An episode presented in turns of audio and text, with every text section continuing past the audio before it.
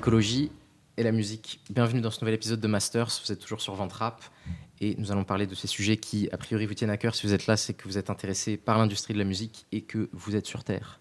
Nous allons donc euh, parler de questions euh, qui concernent l'impact euh, du monde de la musique sur notre belle planète. je suis toujours, toujours Schkid et à mes côtés, j'ai Suzanne Combo qui va présenter nos invités. Nos invités qui sont donc Mathilde Voy avec nous, cofondatrice de Music Declares Emergency, un mouvement qu'on appellera MDE pendant cet épisode, qui est un mouvement international euh, destiné à faire remonter les sujets euh, et de l'impact écologique des festivals notamment et de la musique en général. Euh, tu t'occupes de la communication de l'antenne France. Et avec nous également Fakir, un artiste, compositeur et musicien dont la bio fait mention qu'il est fait de bois et d'électronique. Et très engagé aussi sur ces sujets, notamment aussi au sein de l'association Music Declares Emergency. Donc merci à tous les deux d'avoir accepté notre invitation aujourd'hui. Merci à vous. Merci. On va rentrer euh, directement dans le vif du sujet, si, euh, si vous nous permettez. Alors, euh, on est sur Ventrap, mais on va s'éloigner un peu de, des problématiques rap, au moins pour ce, ce début de questionnement. Mais j'ai envie qu'on parle tout de suite de cohérence, en fait, et du sens que ça a, à la fois d'écouter de la musique et d'en faire à notre époque.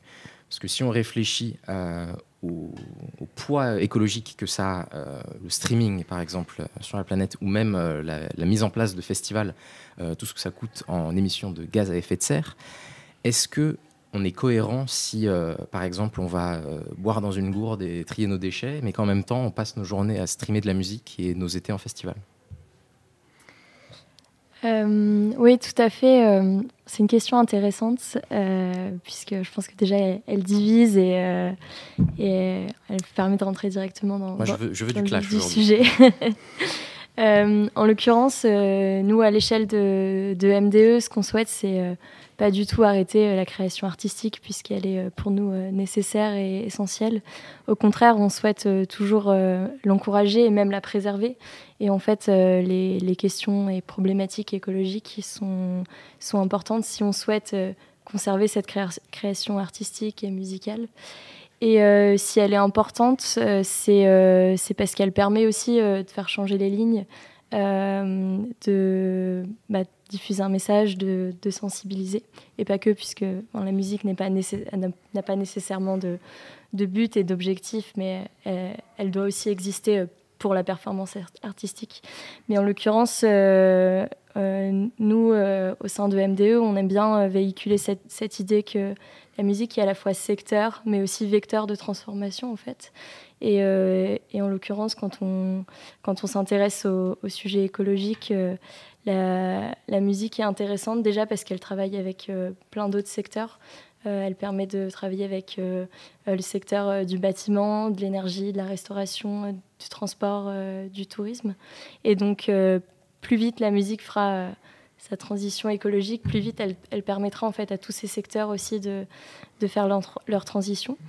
Et, et, aussi parce que donc, la musique permet de transformer euh, des, imaginaires, de faire passer des idées, d'inventer euh, de, nouveaux rêves.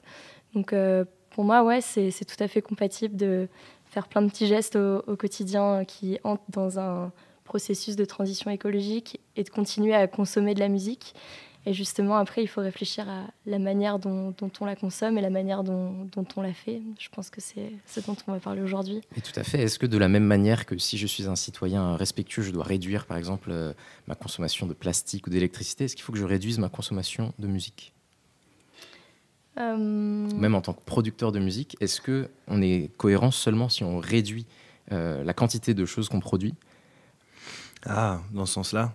C'est un c'est intéressant, je n'avais pas abordé le truc sous cet angle-là de euh, est-ce que, est qu'on, est que trop produire de musique, ça participe à un impact écologique négatif? Oui, parce qu'on se dit, bah, du coup, on fait chauffer plus de machines, potentiellement, on prend plus de place sur euh, des serveurs qui consomment de l'électricité. Donc, effectivement, à, ce niveau-là, euh, c'est vrai. Donc, on pourrait se dire, bon, bah, je, je je produis pas. Euh, ce serait un discours un peu rigolo, un peu original pour un, pour un producteur de musique de dire euh, non, non, mais cette année, j'ai pas fait d'album parce que je voulais pas polluer. Quoi. et euh, ouais, pourquoi pas.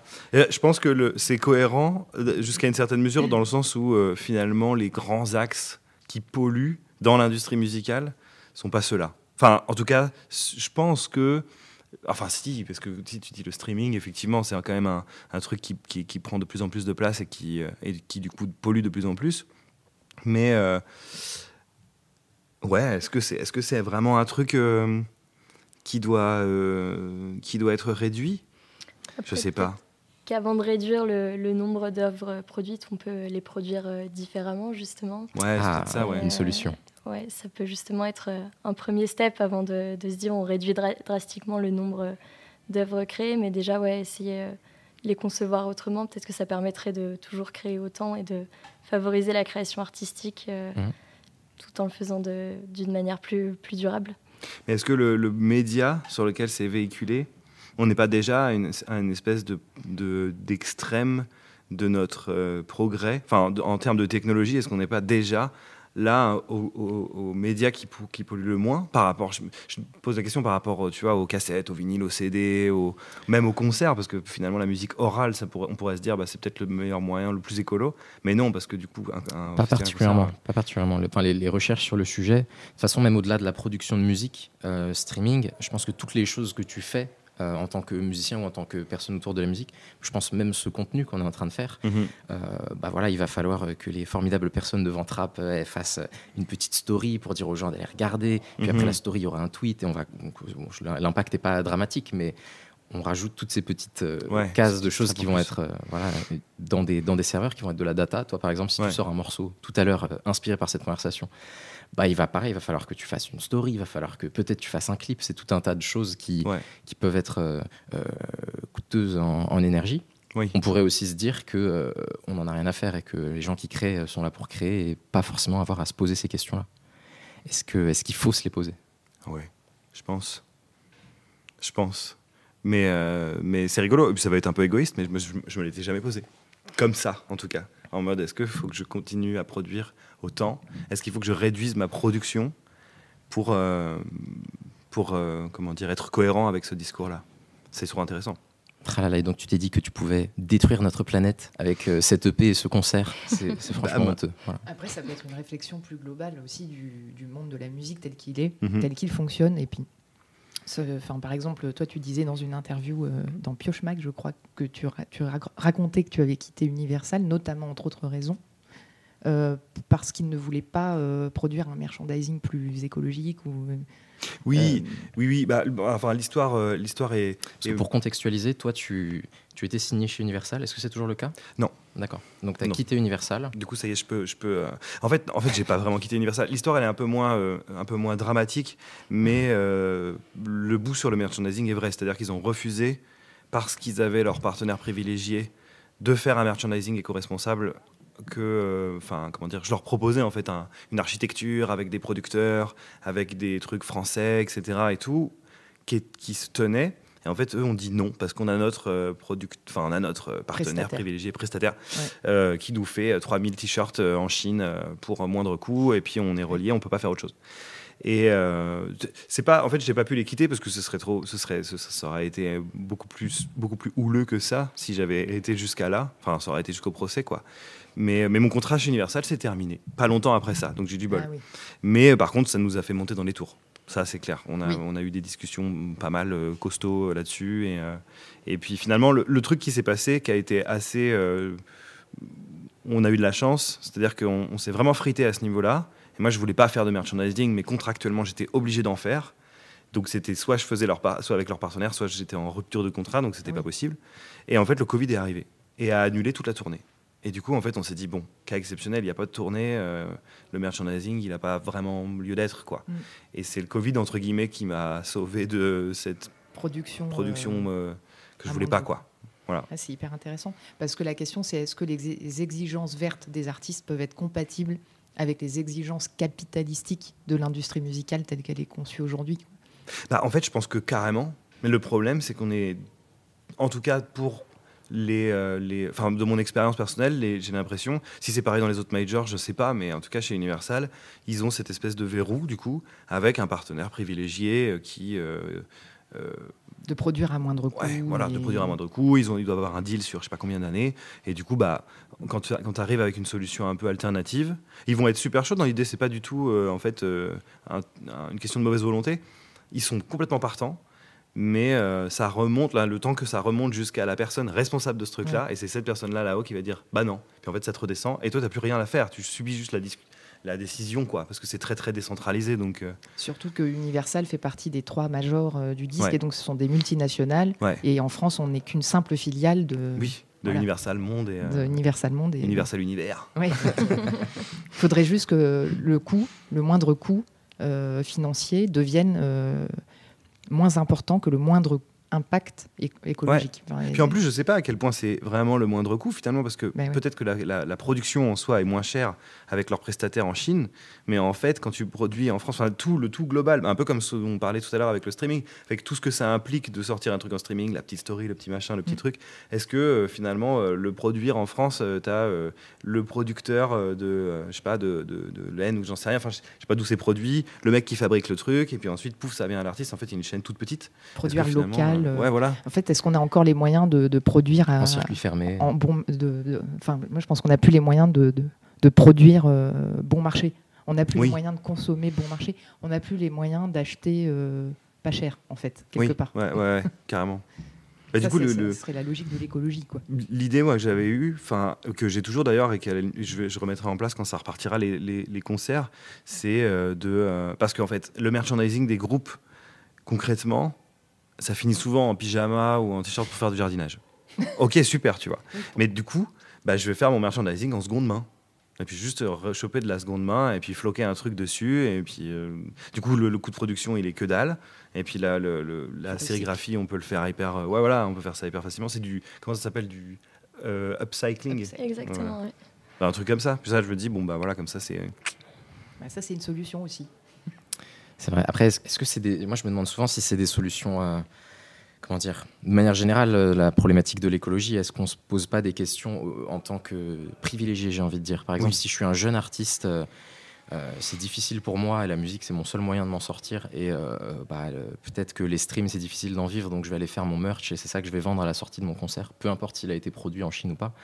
Est-ce que j'ai pas envie qu'on vienne pas me casser la tête avec ma responsabilité écologique dans ma manière d'explorer ma, ma, carrière professionnelle.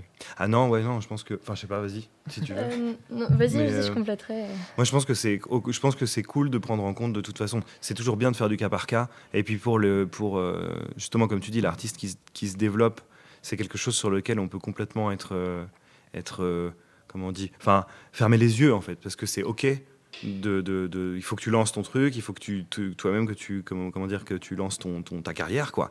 Mais je pense qu'à arriver à un certain stade de carrière, c'est là que tu commences à avoir la responsabilité. C'est à un moment où c'est assez safe pour toi de jouer cette carte-là. Il faut la faire parce qu'il y a un truc un peu de bah, de responsabilité un peu euh, collective quoi. Et quand tu démarres, c'est vrai que au début si tu as recours à, ce genre de moyens qui est pas cher bah en fait grand bien t'en face, à la limite tant mieux. Puis c'est plus tu vas pouvoir grandir, plus tu vas avoir d'impact aussi. Quoi. Mhm. Ouais, je pense que ce que j'allais dire justement, c'est qu'il y a aussi des questions d'échelle à, prendre en compte. Et c'est quand même pas la même chose que vendre 10 euh, t-shirts à la fin de, tes 5 dates de concert ou d'avoir un store en ligne où tu vends 500, euh, 500 mhm. t-shirts euh, toutes les semaines. Donc ça, je pense que c'est quand même à prendre en compte. Et je pense qu'il existe quand même aujourd'hui des... Enfin, je trouve qu'il existe quand même des, solutions aujourd'hui pour, en tout cas à l'échelle du, merchandising pour euh, réussir à proposer euh, des choses qui soient viables écologiquement et économiquement parlant. Euh, nous, au sein des MDE, par exemple, on vend aussi du merchandising et ça fait partie de nos, sources de revenus. Et on a choisi justement de faire des, des patchs que les gens puissent coudre sur des, vêtements existants. En l'occurrence, ça permet bah, de ne pas reproduire des t-shirts euh, blanc que tout le monde a déjà euh, chez soi euh, en, quantité. Et, du coup, le, coût est, assez moindre puisqu'on est sur un, tout petit truc. Et, on incite aussi les gens à faire les choses eux-mêmes puisque c'est eux qui vont aller coudre ou coller les patchs sur, leur t-shirt ou sur, sur l'habit de leur choix. Donc ça, par exemple, ça peut être une solution plutôt qu'en effet faire un t-shirt en coton équitable fait en France où ça va tout de suite coûter plus cher. Euh, je pense qu'il y a plein de petits recours comme ça qui, qui existent et qui permettent aussi de se, se, forger en fait une identité et peut-être de plus facilement sortir du lot, même mmh. s'il ne faut pas euh, surfer sur cette vague euh, de l'écologie pour se forger une identité et faire un peu de greenwashing derrière. Euh, je pense que ça peut aussi participer un peu à l'émergence de, de, son projet artistique, de, de, bah ouais, de, de prendre ces questions et, et de et d'essayer d'y répondre euh, publiquement et, artistiquement. Il y a eu les états généraux euh, du, des festivals là, récemment. Euh, dont, le, dont, le, rapport a été rendu par Roselyne Bachelot, qui permettait déjà de voir combien il y a de festivals en France. Il y en a à peu près 10 000, toutes catégories confondues. donc théâtre, cinéma, littérature. la musique, si ma mémoire est bonne, compte pour 4 dixièmes, 40%. et l'énergie mise dans euh, les investissements qui vont suivre, je crois que c'est 10 millions qui ont été promis, euh, qui s'ajoutent à 37 millions qui ont déjà été promis euh, pour, résoudre, pour répondre à la, crise du Covid. Donc l'énergie mise dans l'organisation de festivals, qui est un moyen d'expression très important pour les, musiciens et les musiciennes, on va essayer de faire en sorte que ce soit un petit peu plus vert, que ce soit un petit peu plus respectueux de l'environnement. je pense qu'il y a beaucoup de questions que ça pose je, me fais la réflexion, par exemple, sur la, dire, sur la musique électronique. Je sais pas si j'ai l'impression que c'est la musique qui s'exporte le plus naturellement, vu que c'est une musique où il n'y a pas de, il a pas de parole, il n'y a pas mhm. toujours de parole. Donc toi, typiquement, tu peux avoir un morceau que personne n'écoute ici et qui cartonne euh, à Séoul. Carrément. Et du coup, comme ça cartonne à Séoul, ce que nous permet euh, la, technologie, le streaming, tout ça, ben, euh, pour aller voir tes fans de Séoul, il faut que tu prennes un avion. Mhm. Et euh, je, ne sais pas, toi, par quel moyen tu, te déplaces. Il y a certains artistes, pour, euh, pour se faire et pour pas être embêté, parce que le rythme de vie, il est euh, parfois intense, bah, tu prends un jet, en fait. Et je pense qu'il y a de plus en plus de solutions qui sont en train de se réfléchir à ce niveau, mais je pense que c'est la, la, même question. Est-ce qu'il faut qu'on réussisse à la fois pour les consommateurs, donc les fans qui vont se déplacer, et pour les artistes, à trouver des moyens de, euh, j'allais dire, de, covoiturage. Je sais pas comment on dit pour les jets privés, le co-jet privé. Euh. Mais euh, est-ce qu'il faut. En, tant qu'artiste, par exemple, c'est quoi la solution la plus agréable pour que tu puisses faire une tournée en Asie qui respecte tes principes? Bah, Je pense que c'est intéressant parce que c'est au final, on n'a pas 36 000 choix sous la main quand on, quand on book dans un endroit en fait, le, truc que j'essaye de faire au maximum, et qui pour moi me paraît le truc le plus, euh, facile à mettre en place, c'est qu'une fois que tu as une date dans un endroit, c'est d'essayer de trouver plein de dates dans le même endroit, dans le, enfin en tout cas dans, la même zone, où tu peux te déplacer euh, après, après dans, le pays. En fait, c'est, ce qui est nul, c'est de faire une date, un one-shot dans un seul, dans une capitale euh, en Corée, et puis en fait, ben voilà, c'était qu'une date, tu dois rentrer la semaine d'après, ou je sais pas quoi. Et euh, Par exemple, en Europe, on a ce problème, puisque en fait, pour protéger les transporteurs, les sociétés de transport euh, euh, de l'Union européenne et de la concurrence déloyale qui pourrait y avoir, on a un système de cabotage qui oblige les transporteurs à faire trois stops et à rentrer chez eux ensuite. Hmm. Et donc nous, dans le spectacle vivant, on est aussi soumis à cette règle qui est un peu absurde en termes d'empreinte carbone, puisque du coup, quand on a mais là, je parle que de l'Union européenne, donc on sort Séoul de la carte. Mais c'est un peu. Le, problème, c'est que si tu as une tournée européenne, euh, tu, peux aller à Londres, euh, jouer euh, tu peux faire trois dates Londres, Glasgow, Dundee, et après, tu es obligé de rentrer, alors qu'en fait, tu auras une date à Manchester et à Liverpool à faire, donc repartir. Donc, du coup, c'est comment on concilie mobilité des artistes, transmission aussi de, des répertoires et des cultures, et en même temps euh, diminuer l'empreinte carbone de, nos, voilà, de, nos, euh, de nos trajets euh, pour les tournées. Quoi.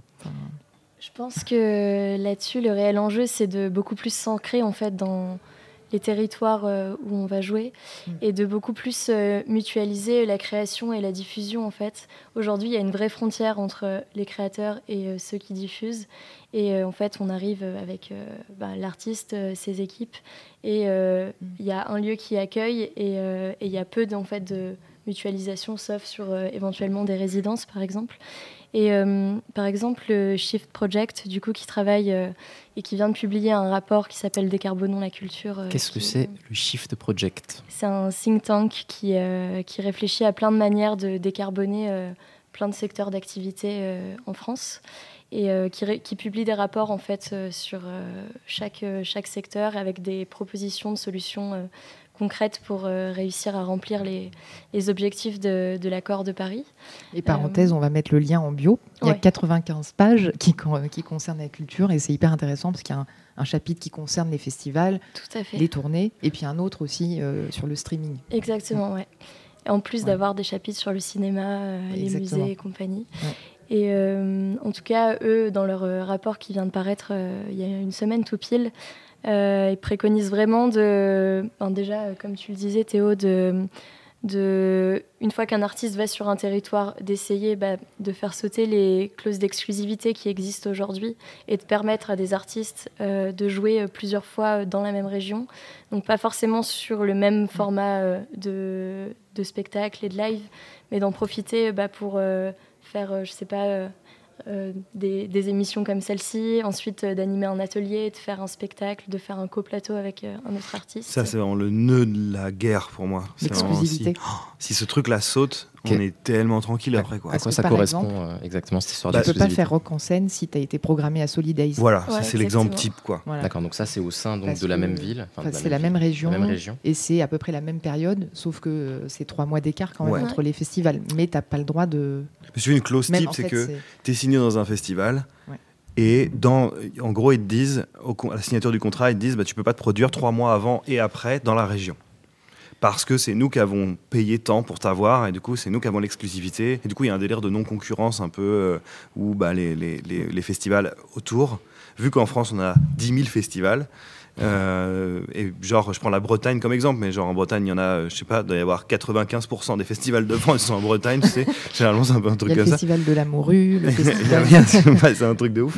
Mais en Bretagne, quand tu vas, tu vas jouer dans un endroit et qu'ils te disent, bon, bah les gars, on ne peut plus jouer en Bretagne trois mois avant et après ce festival-là ça fout les boules quoi. Et, euh, en fait, si, si ce truc-là est abattu, alors effectivement, il ça va peut-être mettre en danger. En fait, le truc, c'est que ça va, c'est un peu un truc de gauchiste parce que si tu abats ce truc d'exclusivité de, territoriale, les gros festivals vont perdre une exclusivité qu'ils ont sur des artistes énormes, mais, mais les petits festivals vont avoir leur chance, tu vois, parce que du coup ils vont pouvoir tirer leur épingle du jeu en se disant bah en fait on va pouvoir aussi euh, potentiellement euh, acheter un mec euh, qu'on peut pas se payer d'habitude parce que c'est toujours les vieilles charrues qui l'ont, tu vois par exemple.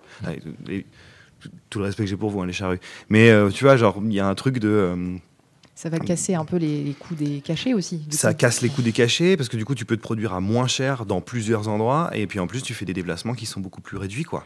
Donc, c'est... il y a plein de trucs.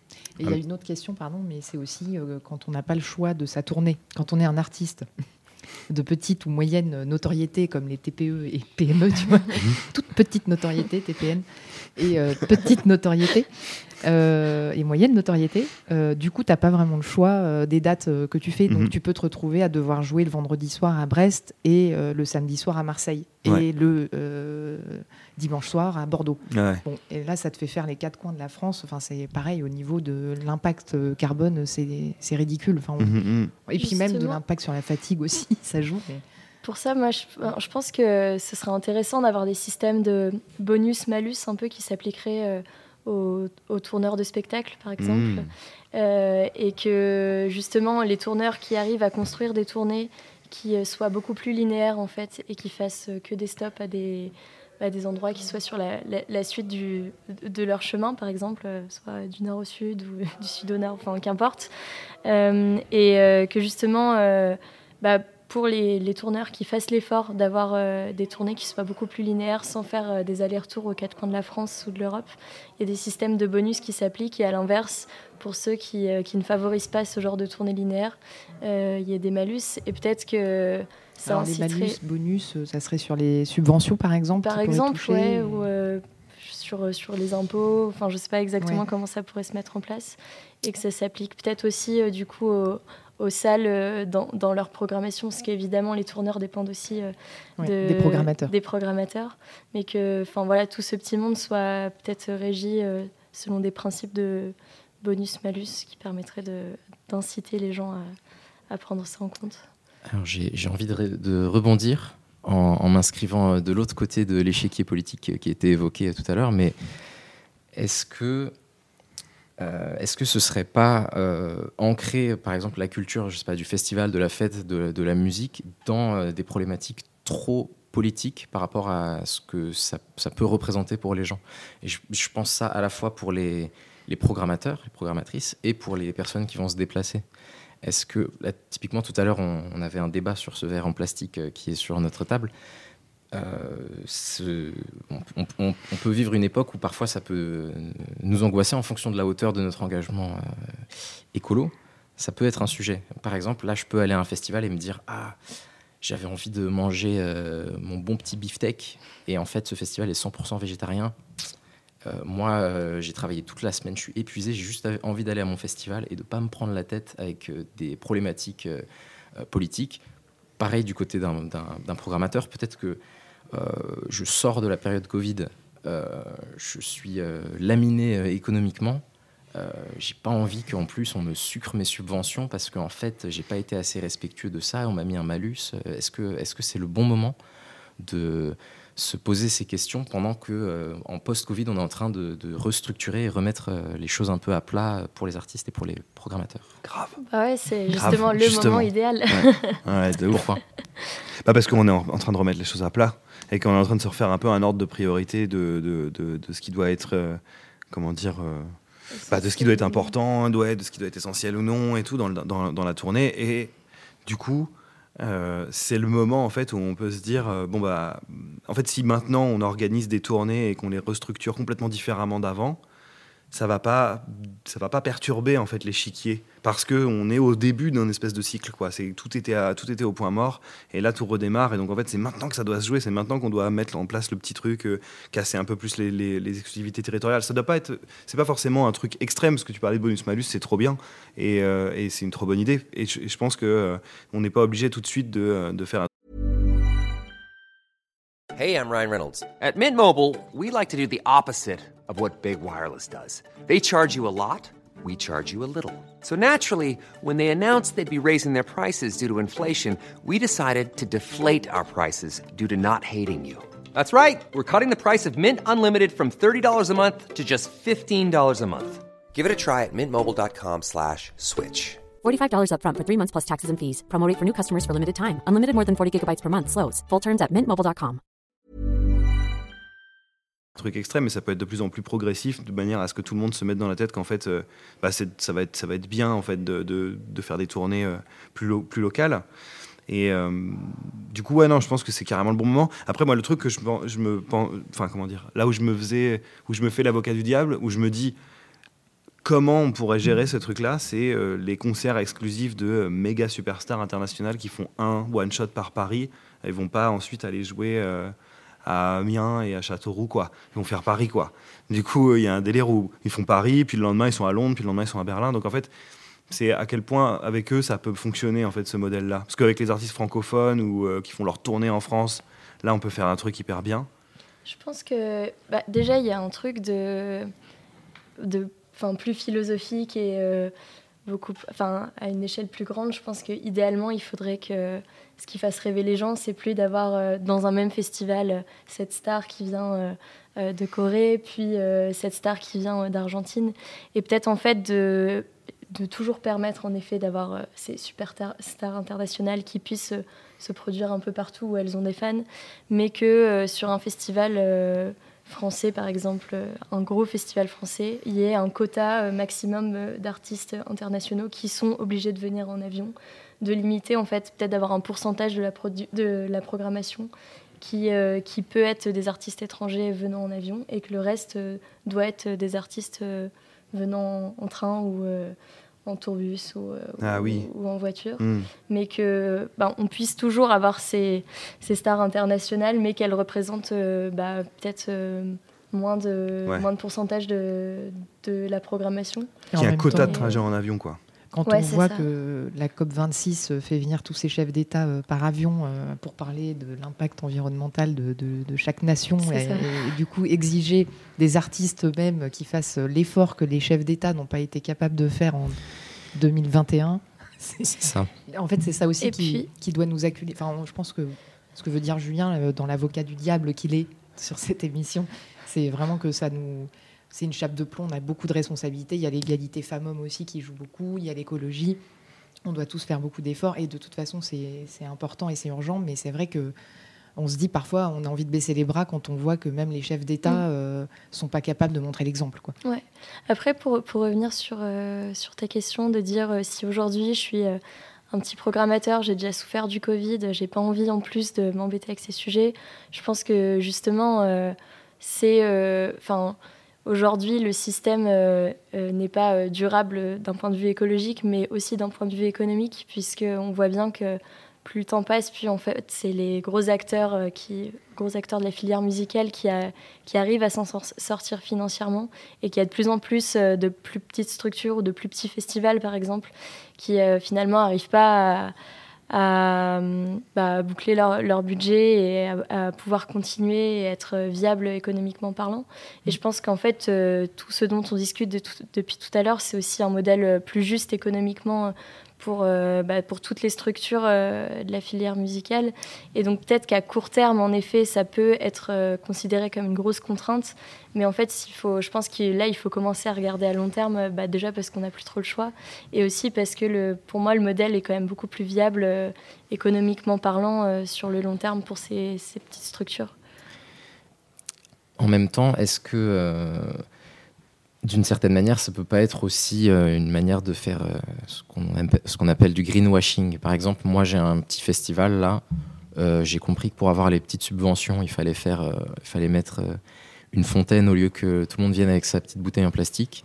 Donc je vais vaguement faire quelque chose pour que pour que les médias parlent bien de moi, pour que j'ai l'air un peu dans le dans le temps.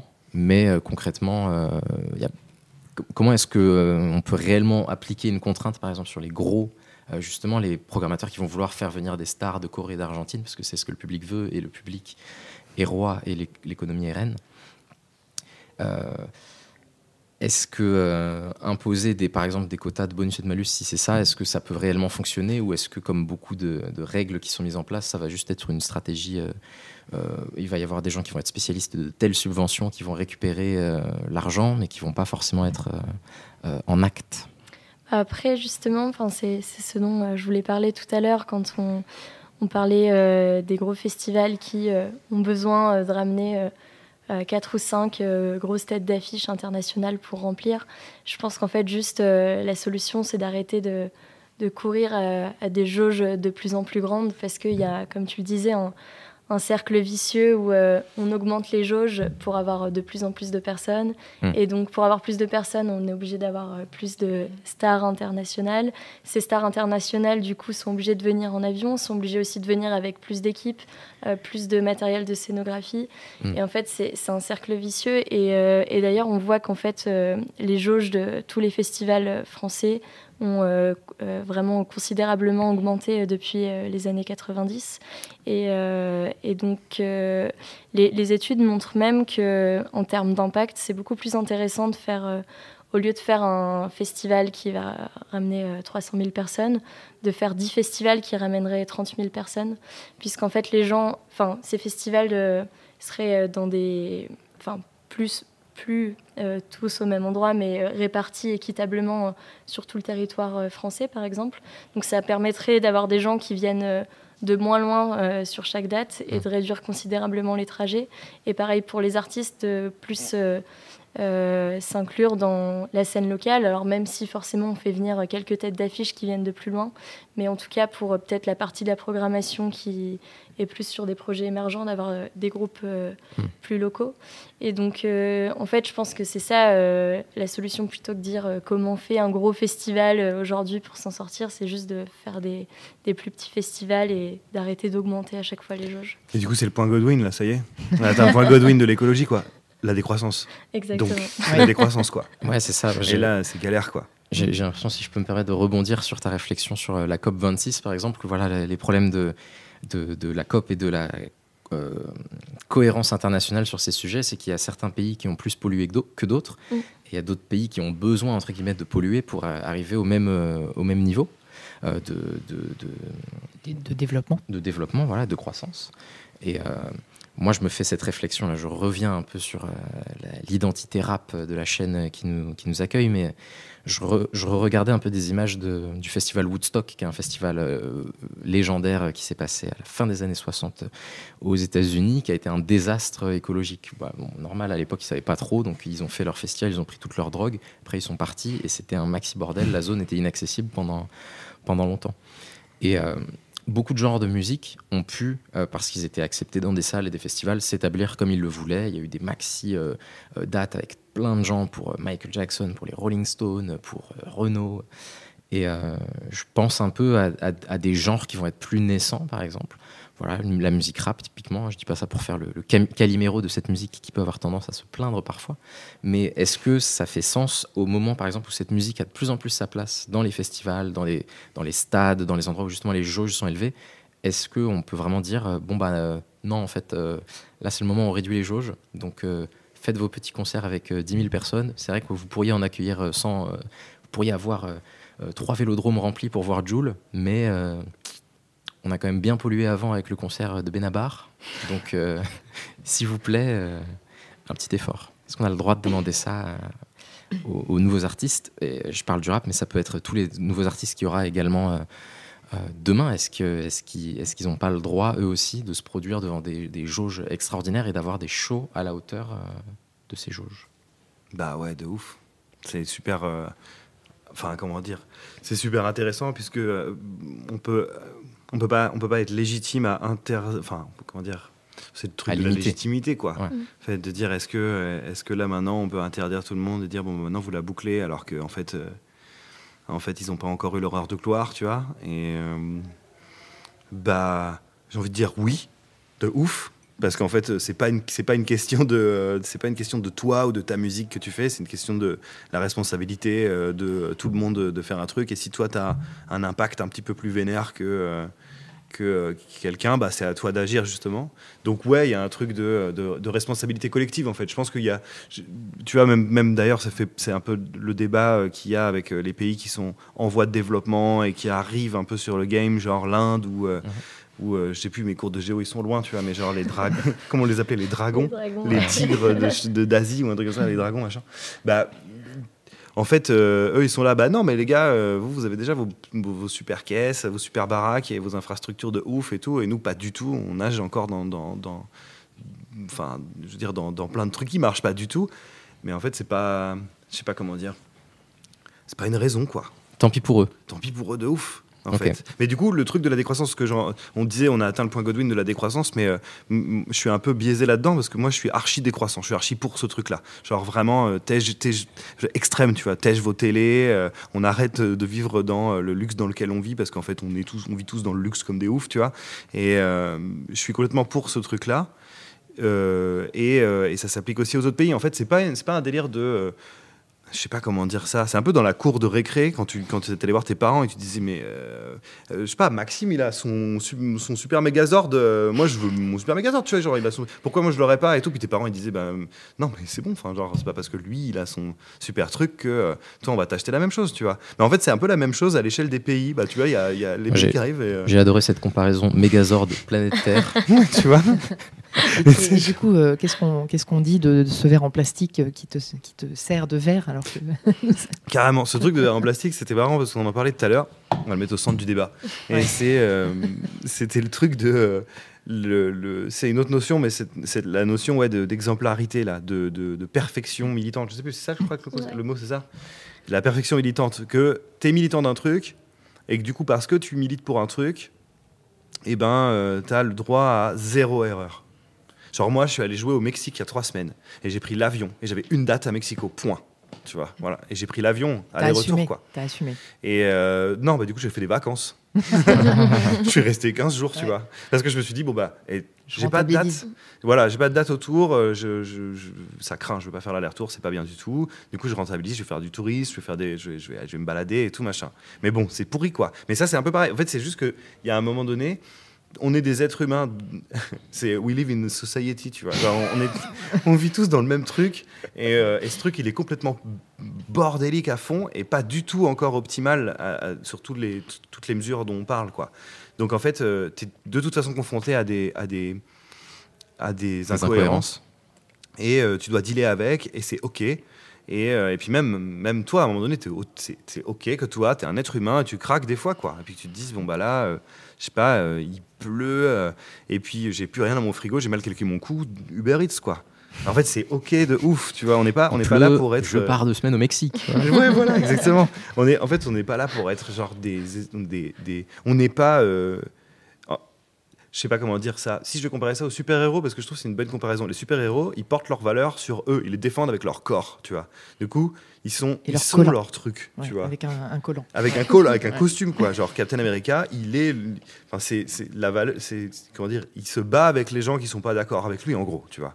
Mais nous, on n'est pas comme ça. On n'est pas des super-héros du tout. On est juste des gens normaux. On fait notre truc. Et qu'on ait des valeurs et qu'on et qu'on essaye de les véhiculer le plus possible parce qu'on a un impact et parce qu'on a une voix qui porte, c'est important. Et je pense que c'est une responsabilité que qui est importante d'avoir. Après, l'attitude qu'on a dans la- notre vie à nous personnelle, c'est un truc complètement différent. Qu'on choisisse de mettre en, en, principe, enfin, qu'on- mettre en action ces valeurs-là ou pas, ça nous regarde. C'est mieux de le faire parce que c'est un peu plus cohérent. Enfin, c'est l'hi- c'est l'histoire du greenwashing. Mais en fait, est-ce que le greenwashing en soi, il est, il est pas bien? Moi, je pense que le greenwashing, c'est cool. C'est un levier, façon. quoi. Mm. C'est un, levier, de toute façon. Mm. Et c'est toujours bien de balancer un message, quel que soit le truc, l'attitude que tu as derrière. Si ce message-là, il. Enfin, comment dire? Non, c'est pas toujours bien, mais je veux dire.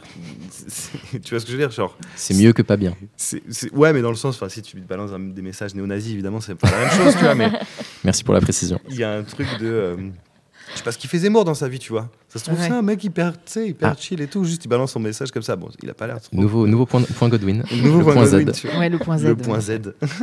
Mais c'est intéressant l'histoire des super-héros parce que quand on y réfléchit, la plupart sont des êtres euh, assez euh, lambda la journée et Mhm. super-héros le soir. Donc finalement, est-ce qu'on pourrait pas euh, filer la métaphore et se dire que on peut être militant la nuit et c'est pas grave si on est un petit peu plus fragile la journée et que l'important c'est qu'on fasse euh, notre part du travail au moins euh, une partie de la journée, une partie de la vie. Ouais. c'est déjà ça. En tout cas, c'est une pierre à l'édifice. et- Ouais, ouais.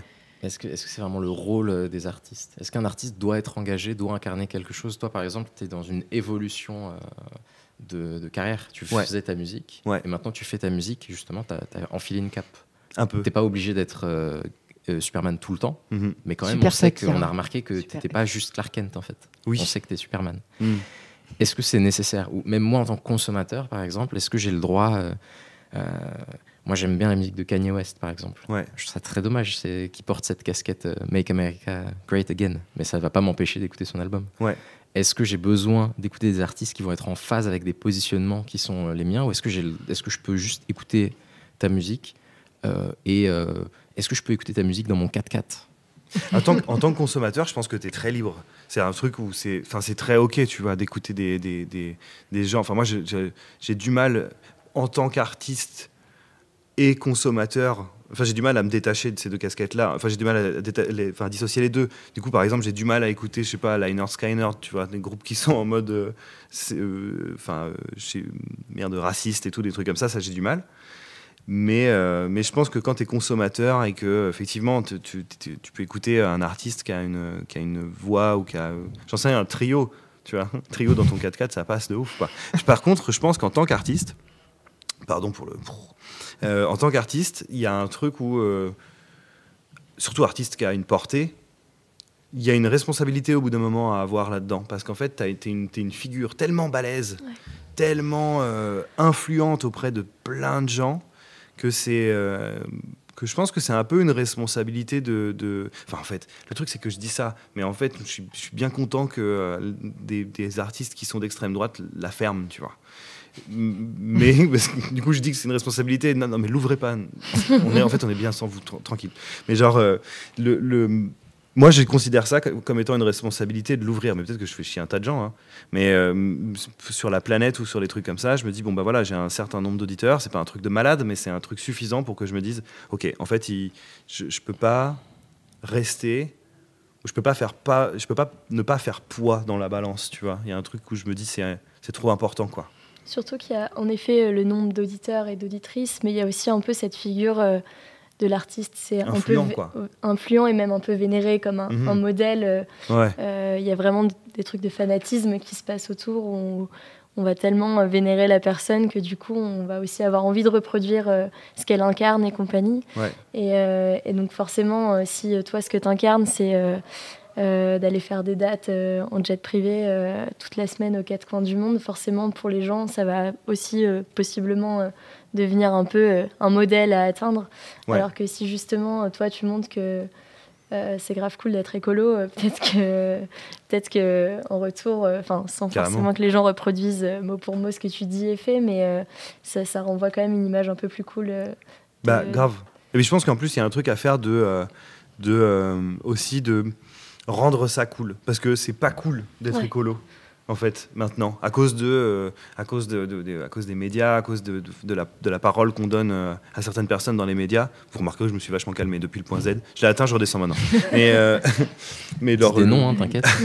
le truc, c'est que, je sais pas, on est quand tu es artiste, engage, quand tu t'engages sur un truc, j'ai l'impression que les médias, ils vont te. Ils vont te c'est un peu le truc que je ressors à chaque fois là, dans AMDE et tout, machin, mais j'ai l'impression que les gens, ils vont te dire Ah bah lui, c'est un artiste engagé. C'est, c'est même plus ton genre de musique qui est important, c'est que tu es engagé, tu vois ça devient ton genre de musique. Et euh, genre trio, tu vois, qu'est-ce qu'ils font trio comme musique? Ils font de la chanson française, ok. Ils font de la chanson française engagée, ils sont engagés, tu vois. C'est alors euh, ah non, bah, toi t'écoutes trio, t'es vraiment un gaucho de merde, je sais pas quoi et tout. Ça, je suis reparti dans le point Godwin. Il y a des euh, rappeurs engagés, engagés, je sais pas, il y en a qui vont avoir des des valeurs très business ou très le fric ou très enfin je sais pas ça aussi ça fait partie d'un engagement ouais. engagé sur certaines valeurs enfin voilà chacun ses valeurs donc ça peut être les valeurs écologiques les valeurs de l'amour, les valeurs, euh, du les valeurs du blé. ouais, carrément. Euh, c'est vrai. Euh, on pourrait dire que tous les artistes sont quelque part engagés dès lors qu'ils diffusent un message mhm. via les chansons et leurs lyrics. Je sens que Schkid n'est pas d'accord. J'essayais de réfléchir à quel est l'engagement de Crazy Frog. ouais. bah, je sais pas. La, la, vitesse, quoi. La, ah, genre, la moto, c'est cool. mais j'ai bien aimé que vous réfléchissiez quand même. il, doit, y avoir un engagement euh, derrière cette petite grenouille. Mais ouais, non, mais c'est vrai. En plus, c'est rigolo parce que quand, quand, on, quand on dit artiste engagé, on pense pas à Crazy Frog. Crazy Frog. Et je trouve que c'est vraiment une, c'est vraiment une lacune. Enfin, c'est très lacunaire quoi comme, comme terme. Non, non, mais on pense pas aux rappeurs qui mettent en avant le côté business, le côté capitaliste, le côté je veux faire justement de la thune, etc. On se dit pas ah lui il est trop engagé, tu vois. non, on se dit juste engagé, c'est vraiment un, un, mot de gaucho. De gaucho, ouais, exactement. Mais tu vois, le groupe Indochine est engagé contre les violences euh, scolaires. Ouais. Euh, bah, c'est pas un truc forcément euh, de gauche ou enfin je sais pas, j'en sais rien peut-être. Enfin bon voilà. Mais c'est vrai qu'on associe beaucoup l'engagement mm. au groupe festif des années 90. Ouais. qui nous faisait danser à coups de d'anti-capital et voilà c'était. Après, Pardon, je non, je, voulais juste revenir euh, sur euh, la question que tu as, as posée tout à l'heure de savoir si euh, les artistes devaient forcément dire des choses et, et, se servir de leur art pour faire passer des messages ou leurs convictions. Je pense qu'il y a quand même une différence entre à l'intérieur de tes chansons, quand elles ont des paroles, faire passer des messages écolos ou dire arrêtez de prendre du plastique à usage unique. Et euh, il y a une différence entre ça et dans la manière de faire ta musique, essayer de la faire la plus écologiquement possible. Euh, enfin, pour moi, tu, justement, pour moi, l'art n'a vraiment pas vocation à avoir un, un, but ou un message ou un intérêt. L'art juste, enfin, doit juste exister en tant qu'art. Mais ça ne veut pas dire pour autant que quand on le fait, on ne doit pas le faire de, de, manière écologique, puisque ça reste, euh, enfin, ça reste un peu, enfin, c'est un peu enfin c'est en tout cas moi en tant que professionnel de la musique c'est mon travail. Et donc c'est euh, la manière dont je fais mon travail que j'ai envie de faire euh, de manière écologique. Mais ça implique pas pour autant que je vais demander euh, à tel ou tel artiste à l'intérieur de ses chansons de dire des trucs écolos. Je pense qu'il y a quand même il y a quand même une différence d'échelle entre entre ces deux sujets. Très bien. Et peut-être une dernière, une dernière question pour, euh, pour finir euh, cette conversation. Donc, si demain vous avez rendez-vous avec un ou une ministre de la Culture, si vous aviez trois propositions à lui soumettre, quelles seraient-elles? Alors, Mathilde, peut-être pour commencer. Toi, tu vas être trop balèze là-dessus. Ça va te donner des idées. Euh, waouh, il faut en choisir que trois. je pense premièrement, et désolé, je vais te couper l'herbe sous le pied, mais en effet, la clause d'exclusivité dont, dont, on parlait. Euh, le live aujourd'hui, enfin, c'est ma réplique. Ça. on peut proposer la même chose. le live aujourd'hui, c'est euh, c'est vraiment euh, ce qui a le plus, le plus gros impact euh, sur la planète euh, dans, la, euh, dans la musique et dans la production euh, de la musique. Donc euh, il faut, pour moi, euh, en effet, euh, commencer euh, de manière très urgente par ces sujets et la clause d'exclusivité fait partie des grosses barrières et des gros freins qui existent aujourd'hui. Donc lever ces clauses d'exclusivité.